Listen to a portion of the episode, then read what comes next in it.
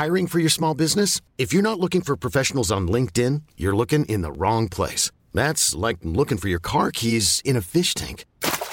LinkedIn helps you hire professionals you can't find anywhere else, even those who aren't actively searching for a new job but might be open to the perfect role. In a given month, over 70% of LinkedIn users don't even visit other leading job sites. So start looking in the right place. With LinkedIn, you can hire professionals like a professional. Post your free job on linkedin.com slash achieve today.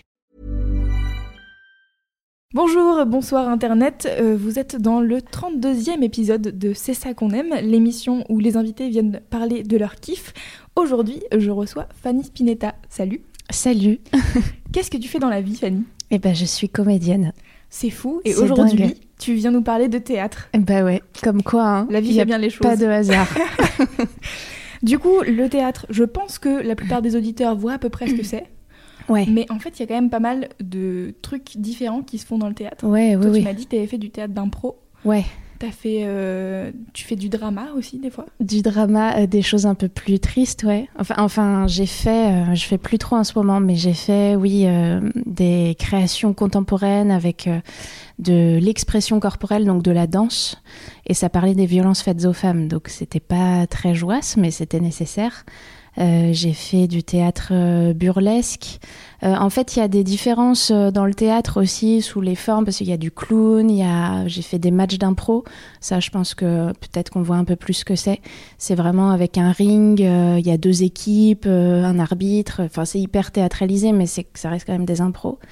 Et puis après, tu as du théâtre, genre moi j'étais en compagnie, donc c'était celle qui gérait la compagnie qui écrivait ses textes, et donc on jouait ses créations.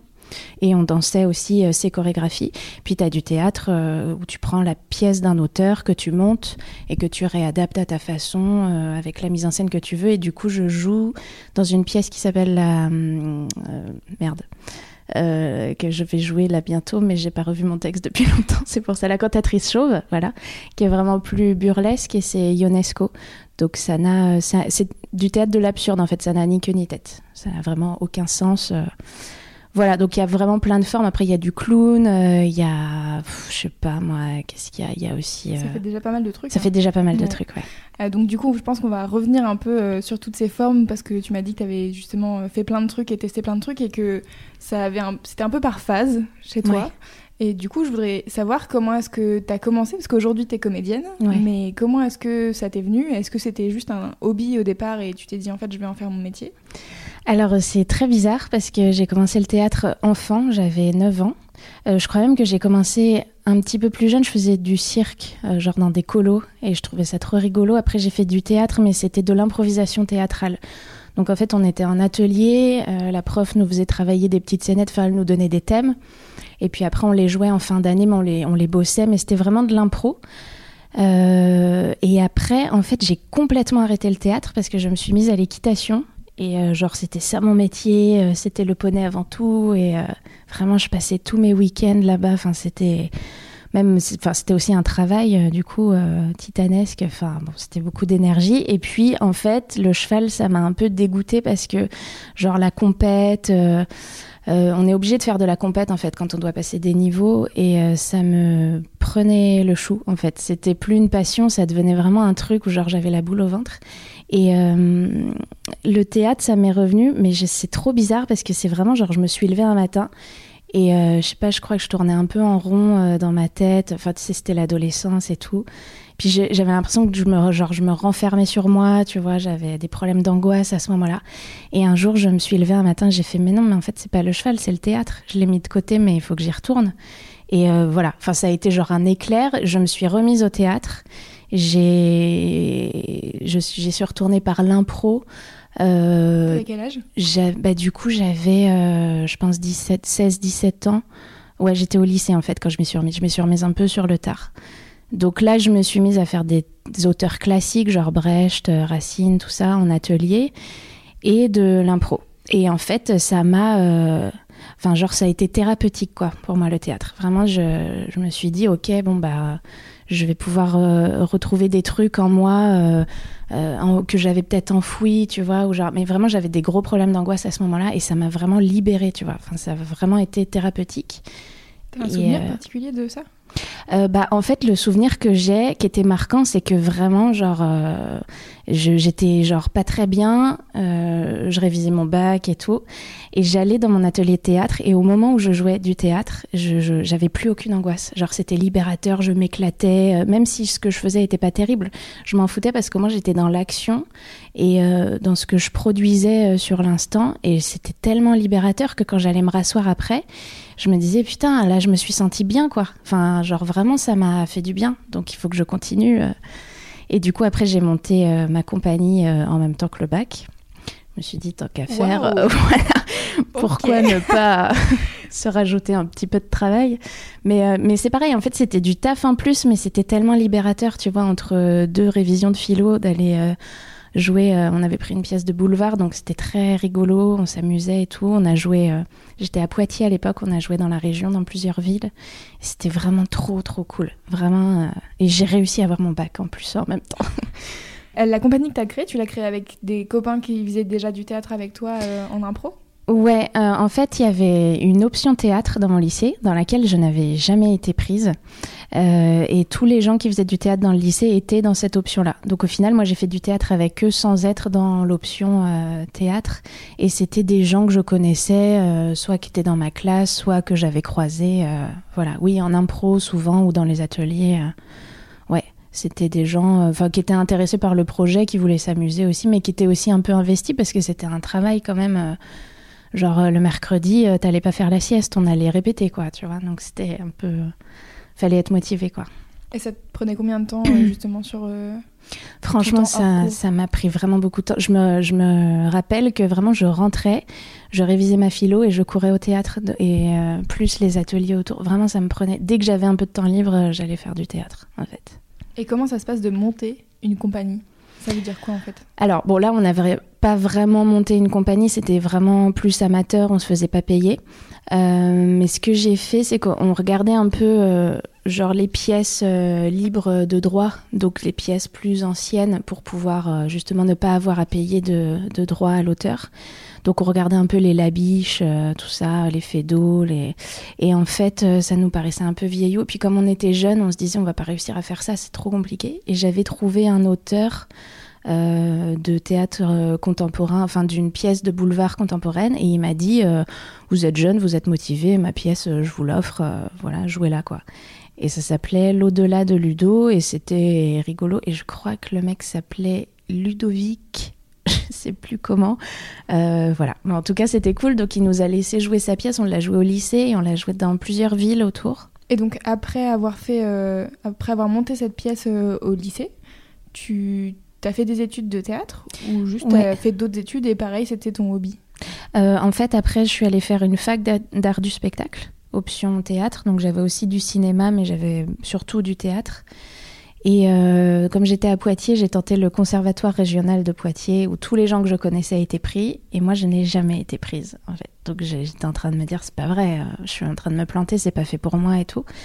Et euh, du coup, comme j'aimais toujours autant ça, j'ai continué le théâtre et j'ai fait ça dans des ateliers avec des metteurs en scène professionnels qui nous faisaient bosser des textes, voire des créations personnelles. Après, je me suis mise à écrire euh, mes propres textes et qui me disaient bah, écoute, c'est impensable que tu sois pas prise, mais surtout n'arrête jamais, quoi.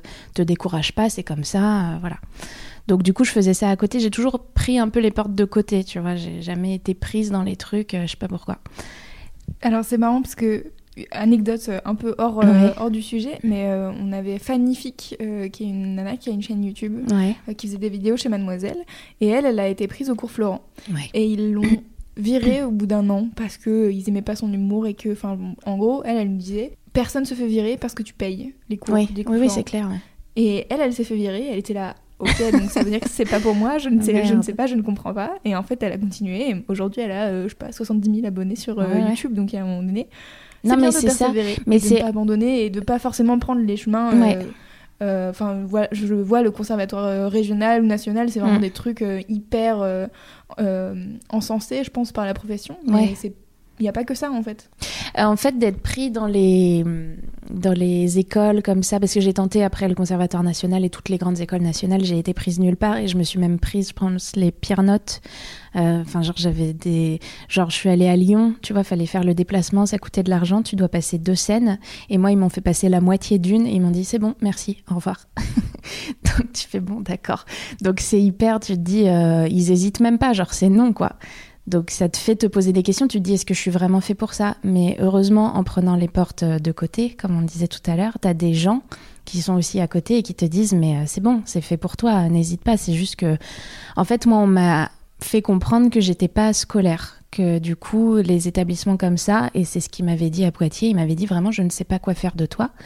Après, bon, il m'avait même dit, euh, je pense que c'est pas fait pour toi le théâtre, donc voilà, ça j'ai essayé de pas l'écouter.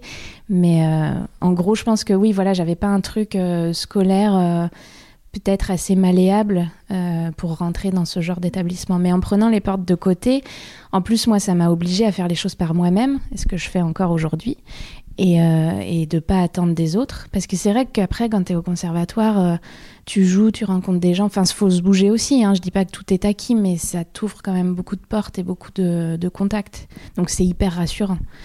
Euh, après, en faisant les choses par soi-même, euh, ça fait flipper. Tu te dis, je vais pas y arriver, je vais pas y arriver, je vais pas y arriver. Mais, euh, mais quand tu arrives à faire un petit truc, bah, tu es super content parce que tu, tu te remercies que toi-même. quoi. Mais c'est Bon, voilà. Et du coup, oui, ça m'a permis de rencontrer d'autres gens que j'aurais peut-être pas rencontrés en faisant ces écoles. Et ça m'a permis de faire des trucs. Enfin, genre, j'ai écrit, je me rappelle des slams que j'ai joués à Poitiers. J'ai écrit des monologues. J'ai joué, on a fait des adaptations de romans. comment ça s'appelle? De Kafka. Euh, on avait fait Les Bonnes de Genet et Kafka, c'était la métamorphose. Et en fait, en gros, on était un labo où elle testait des choses avec nous et après, elle le montait dans une compagnie euh, pro. Donc, euh, enfin, c'était hyper intéressant. C'était un travail hyper intéressant aussi. Donc ça, c'était quand tu étais à Poitiers Ça, c'était quand j'étais à Poitiers, à côté de la fac. J'ai fait ma licence d'art du spectacle et après je suis montée à, à Poitiers, à Paris. Je suis montée à Paris et j'ai fait euh, donc là des petits cours privés. En fait, j'ai même pas réessayé de passer les conservatoires euh, d'arrondissement tellement j'étais dégoûtée des auditions et tout. J'étais, c'est bon, ils m'énervent tous. Donc c'était des amis, euh, des gens qui me mettaient en scène à Poitiers, qui avaient monté une école à Paris. ça s'appelle le cours Artefact et Caroline Rowe et Renaud Prévotel. Et vraiment, j'ai été, enfin, j'avais l'impression de rentrer dans une famille, dans un petit cocon où vraiment les gens prenais le temps de, de voir qui j'étais, pas comme les cours Florent justement où c'est genre il y a énormément de monde et on est beaucoup en cours et enfin je crois que c'est un peu une usine quoi de ce qu'on m'a dit. En plus c'est la plus chère de Paris je crois. Là c'était vraiment un peu plus, euh, on, on était un peu moins par classe et du coup c'était plus sympa. Et après, je suis pas restée jusqu'au bout parce qu'au bout d'un moment, j'avais un peu fait le tour et j'avais envie d'aller ailleurs. Et du coup, je suis allée aux ateliers du Suden, qui a été monté par Raymond Aquaviva, qui était à la Comédie Française avant. Et du coup, dans cette école, il y a plein d'intervenants, plein de formes de théâtre, de clown, de, enfin voilà. Du coup, je me suis formée en comédia dell'arte, en clown. Euh, euh, chant pas trop et danse je le faisais à côté mais euh, enfin voilà c'était un peu pluridisciplinaire et et donc c'est quoi ce que tu préfères sur toutes ces formes euh, auxquelles tu t'es formée? Euh... beaucoup de formes dans une seule forme. Ouais, ça fait. Non, mais oui, mais il y a tellement de choses. Euh, ce que je préfère, je sais pas. En fait, euh, il y a tellement. Enfin, ce que je te disais au téléphone, j'aime bien les trucs dramatiques, j'aime bien faire passer des émotions, tu vois. Et quand j'avais joué mon slam à Poitiers, je m'y attendais pas du tout, hein. Mais j'avais des gens, des amis et ma mère, et genre les gens étaient en train de chialer sur mon texte. Et j'ai fait, putain, sérieusement? Ça parlait de quoi? D'amour. c'est bon, ça parle à plein de gens. Voilà. Mais, euh, mais je m'attendais pas à ce que ça soit aussi émouvant, tu vois. Je pense que c'est parce qu'ils me connaissaient bien aussi et que le truc était pas hyper joisse. Du coup, euh, comme c'était très sincère, ça a dû, voilà, toucher. Donc j'adore faire ça, mais d'un autre côté, quand je joue une, euh, une pièce drôle et que je fais rire les gens ou que je joue mes propres textes et que j'arrive à faire rire les gens, bah c'est génial, c'est jouissif. L'impro, j'adorais ça. Et en fait, euh, ce que je te disais, c'était par période. J'ai fait ça beaucoup au lycée et à la fac. Et après, j'ai arrêté parce que les matchs d'impro, c'est terrifiant en fait. T'as des salles de 400 à 700 personnes et des fois tu rentres toute seule dans le ring et tu dois improviser euh, un truc. Enfin, c'est le principe quoi. Complètement absurde, euh, qui n'a pas de sens quoi, souvent. Ouais, ou alors il faut en trouver un de sens, tu vois. Et des fois c'est génial, tu vas trouver, tu vas avoir un éclair de génie, ça va être top. Et des fois, bah tu galères sur 1h30 de match, t'as pas eu une idée chouette quoi. Donc plus ça allait, plus ça me terrifiait. Du coup, j'ai un peu arrêté l'impro. Mais je, mais j'adore l'impro. J'aime vraiment ça. Ça devenait un peu la boule au ventre de l'équitation, quoi. Ouais, voilà, c'est ça. Mais je pense que ça veut pas dire que j'y retournerai jamais. Euh. Après, c'est le match d'un pro, c'est difficile parce que c'est il y a des points par équipe. Euh, l'arbitre, il joue le rôle euh, d'un mec pas cool qui te siffle quand tu fais des fautes. tu peux avoir des fautes de clichés, des fautes de hors thème quand tu respectes pas le thème de l'impro. Enfin, donc c'est hyper dur. Alors que l'impro libre, sans comment sans, sans, thème, sans tout ça, juste tu rentres et tu vas faire une impro, genre tiens, improvise-moi, je sais pas, la rencontre, euh, je dis n'importe quoi, d'une tomate et d'une courgette et on va faire n'importe quoi, ou improvise-moi un truc par rapport au texte qu'on est en train de bosser, et ça, ça va libérer des choses et ça va donner du jeu après. Et euh, bon, pour ça, l'impro, enfin l'impro, j'adore ça, mais je, je saurais pas dire ce que je préfère, c'est vraiment, euh, enfin, je sais pas tout est riche.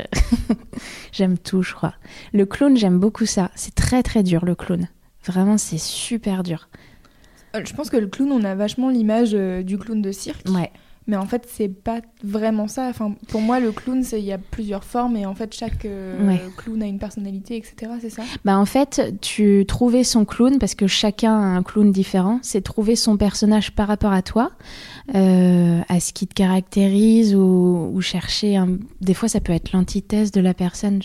Ça dépend des gens. Mais en tout cas, c'est chercher euh, ton perso à ton clown en fait. Ça s'appelle vraiment comme ça. Et pour le trouver, des fois, il faut des années. Et euh, moi, j'avais trouvé des semblants de clown, mais je sais même pas si au final, je l'ai vraiment trouvé mon clown. Je, pense pas, je suis pas sûre, j'en ai pas fait assez. Mais euh... il ressemblait à quoi tes, tes semblants de clown? Et justement, je l'ai rebossé cet été euh, avec Julie Ferrier, une comédienne qui a fait du stand-up aussi, enfin du one woman show plutôt, et qui est une grande comédienne que j'aime. Hiring for your small business? If you're not looking for professionals on LinkedIn, you're looking in the wrong place. That's like looking for your car keys in a fish tank. LinkedIn helps you hire professionals you can't find anywhere else, even those who aren't actively searching for a new job but might be open to the perfect role. In a given month, over 70% of LinkedIn users don't even visit other leading job sites. So start looking in the right place. With LinkedIn, you can hire professionals like a professional. Post your free job on linkedin.com slash achieve today. Beaucoup. Et euh, franchement, j'ai essayé de retrouver ce que j'avais fait il y a des années avec une autre prof. Et c'était une espèce de psychorigide, tu vois, une euh, qui essaye de faire des choses mais qui arrive pas trop, qui est un peu coincée. Parce que moi, on me donne souvent des rôles de, de coincé, justement. Donc c'est un peu poussé ça à son paroxysme. Et euh, d'un autre côté, cet été, elle me faisait bosser un truc qui n'avait rien à voir, c'est-à-dire de complètement déluré, genre coquine. Et j'avoue, je n'ai pas réussi à 100% parce que c'était dur. Je n'avais pas l'habitude de faire ça. J'ai plus l'habitude de faire des coincés. mais, euh, mais donc, je sais pas. Enfin, tu vois, c'est un mix. Euh. Si l'antithèse, euh, si tu te sens bien dans le rôle de coincé, justement, peut-être l'antithèse, c'est de se faire sortir de ce rôle-là. Ouais, et du coup, de créer un clown complètement déluré. Ouais, ouais. Mais après, il faut y arriver. Hein. C'est tellement difficile. Le clown, c'est vraiment. C'est extrêmement dur. Et puis, c'est Genre, c'est un travail euh, physique, euh, tu dois être investi physiquement euh, à 300%. Enfin, tu peux pas lâcher une seule seconde, quoi. Tu peux pas respirer. C'est genre, c'est hyper intense. T'es épuisé quand tu fais 5 minutes de clown. Justement, ça, comment ça se passe psychologiquement quand tu dois rentrer en personnage? Alors, je pense en personnage de manière générale, mais le clown, justement, tu dis que c'est 300%. Ouais. Donc, qu'est-ce qui se passe à l'intérieur de toi Comment est-ce que ça se passe pour qu'il y ait le, clown ou un personnage qui prenne le pas? Bah, en fait, moi, je pense que ce qui doit se passer, c'est que tu dois arrêter de réfléchir. C'est le théâtre de manière générale, pour moi, c'est un, un lâcher prise. Et c'est aussi pour ça, je pense que ça a été thérapeutique. C'est parce qu'à un moment donné, si tu réfléchis et que tu joues et que tu es dans le faire et dans le paraître, bah tu vas pas être juste, tu vas pas être là et, et, les gens vont même arrêter de te regarder parce que ça va pas, ça va être gênant en fait. Alors que je pense que pour faire un personnage, euh, faire ne serait-ce qu'une émotion, il faut juste lâcher prise et faire ce qu'il y a dans l'instant. Alors soit si tu es tout seul, euh, voilà, euh, être là dans le moment présent, et si tu joues avec quelqu'un, ça va être vraiment dans le dialogue et dans le ce qu'il y a en face de toi, quoi. Qu'est-ce que la personne t'apporte? Et du coup jouer avec ça. Et je pense que le clown, c'est beaucoup de lâcher prise. Ça va être vraiment laisser échapper des choses euh, qu'on soupçonnait pas. Et du coup, c'est hyper drôle de voir ce qu'on peut faire. Euh, enfin, moi, des fois, je, ou quand je vois même des gens euh, travailler qui sont tout timides et qui font des trucs incroyables, à chaque fois, on est tous sur le cul. et faire un personnage, je pense que c'est pareil. Une fois que tu as appris ton texte et que tu as répété la scène et que tu connais tout par cœur, il faut arrêter de se dire oh, comment je vais le jouer, comment. Il faut juste, t'y vas et puis tu fais ce qui se passe au moment où ça se passe. Et après, le théâtre, c'est un art vivant aussi. Donc si tu as un accident, et eh ben, il faut jouer avec l'accident. Et des fois, il y a beaucoup de comédiens qui sont dans la merde parce que je sais pas, il y a un chandelier qui est tombé, ils sont là, putain, merde, c'était pas prévu, qu'est-ce que je dois faire? Et c'est dommage, tu vois, parce qu'on pourrait jouer avec ça aussi. Euh, et c'est hyper intéressant. Enfin. Et justement, euh, à partir de toutes ces formes euh, de, de de théâtre. Toi, tu as joué dans une compagnie, c'est ça que tu disais Dans plusieurs compagnies, ouais. Donc, comment ça se passe euh euh, bah, je, les ai, je les avais vus faire des castings. Moi, je les connaissais de mon école. À chaque fois, c'était de mes deux écoles. Donc, c'était des gens, des amis, et qui m'avaient vu jouer en cours euh, dans différents thèmes. Du coup, vu que j'étais en classe, j'avais fait du Racine, comme euh, des choses comme du clown ou comme des impros. Euh. Donc il m'avait vu drôle et il m'avait vu un peu plus dramatique.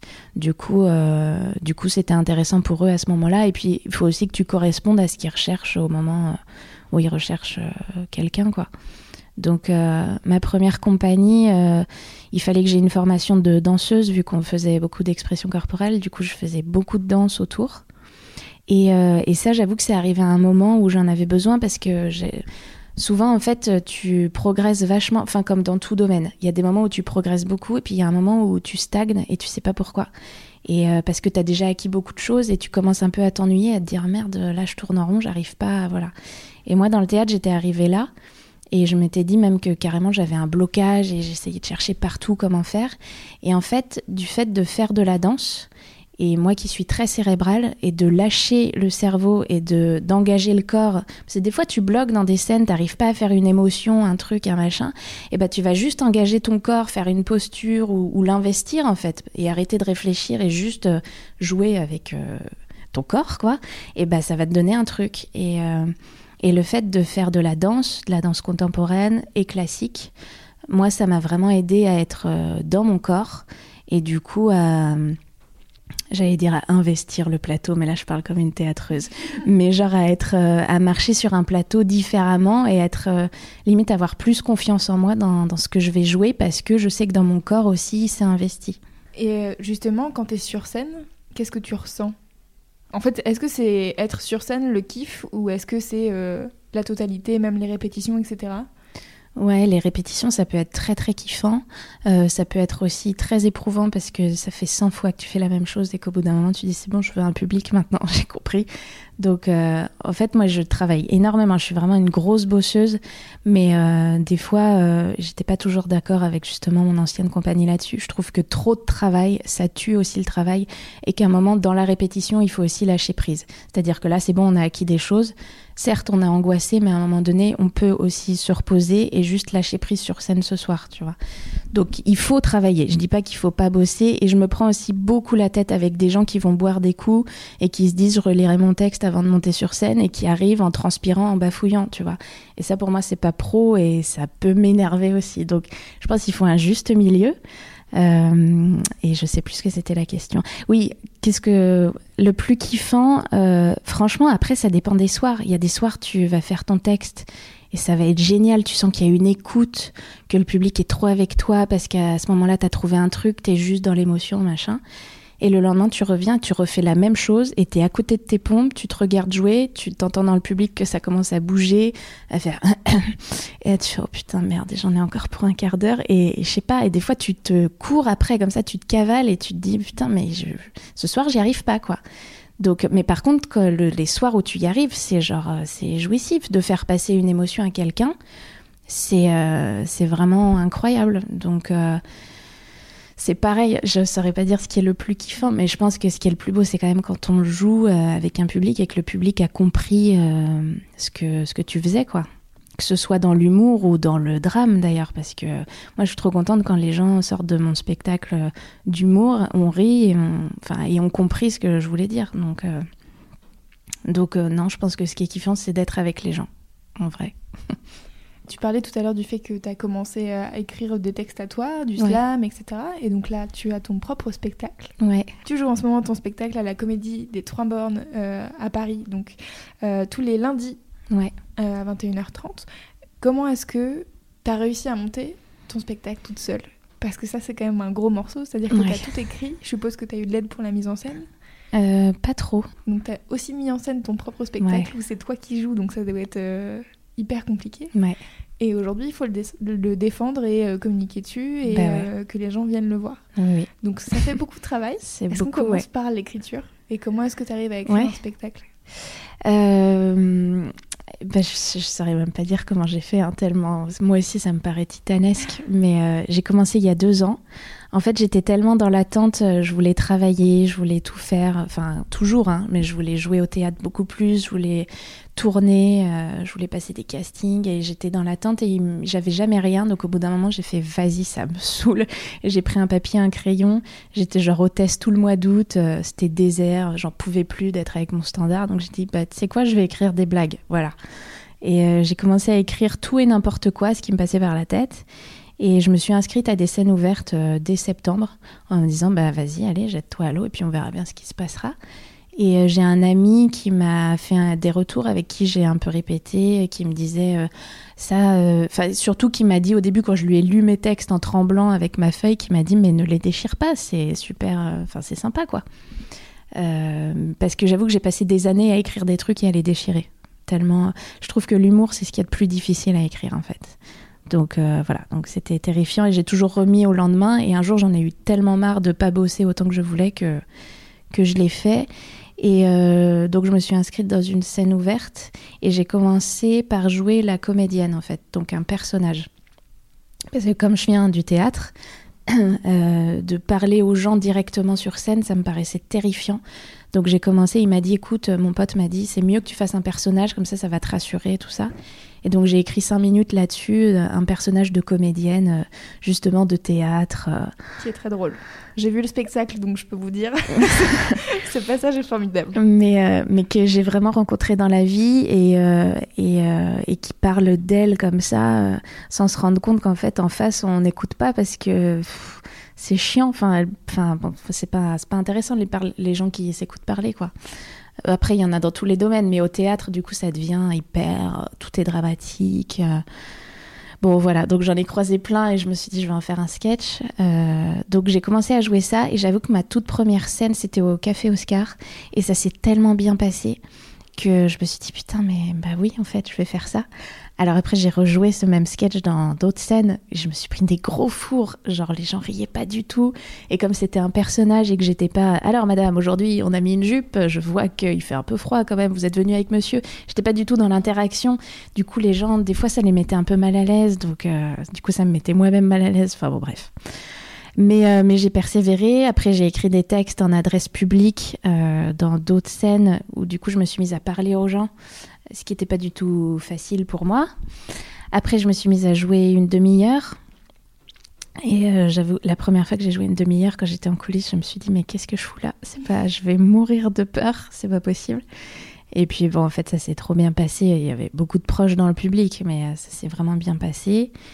Donc j'ai joué plusieurs fois ma demi-heure jusqu'à l'année dernière, en fait. Il y a que depuis, euh, c'est au bout de deux ans que j'ai joué mon spectacle d'une heure. Et d'ailleurs, j'ai même fini de l'écrire cet été. Enfin, j'ai eu deux ans de travail d'écriture, euh, à reprendre des trucs, à en enlever d'autres. Euh. Enfin, oui, c'est un travail titanesque, à, tester des blagues, à savoir pourquoi ça c'est drôle et ça non. Ça, on, enfin, on sait jamais avant de le jouer. C'est si tu es en perpétuelle recherche d'améliorer ton spectacle et que tu le joues pas en entier, comment est-ce que tu arrives à tester tes blagues? Est-ce que tu vas faire justement des, des, scènes, ouvertes, pour tester des petits bouts? Bah, au début, je faisais vraiment que des scènes ouvertes, du coup, vu que je jouais pas.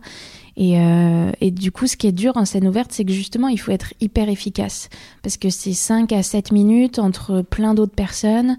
Euh, il y a plein de styles différents. Les gens sont là, ils voient défiler plein de choses. Donc, si t'es pas efficace dans l'instant, c'est vrai que moi, souvent, enfin, vraiment une fois sur deux en scène ouverte, j'y arrive pas, quoi. Enfin, je, je, sens que je suis à côté. Euh, J'arrive pas à, à être drôle, quoi.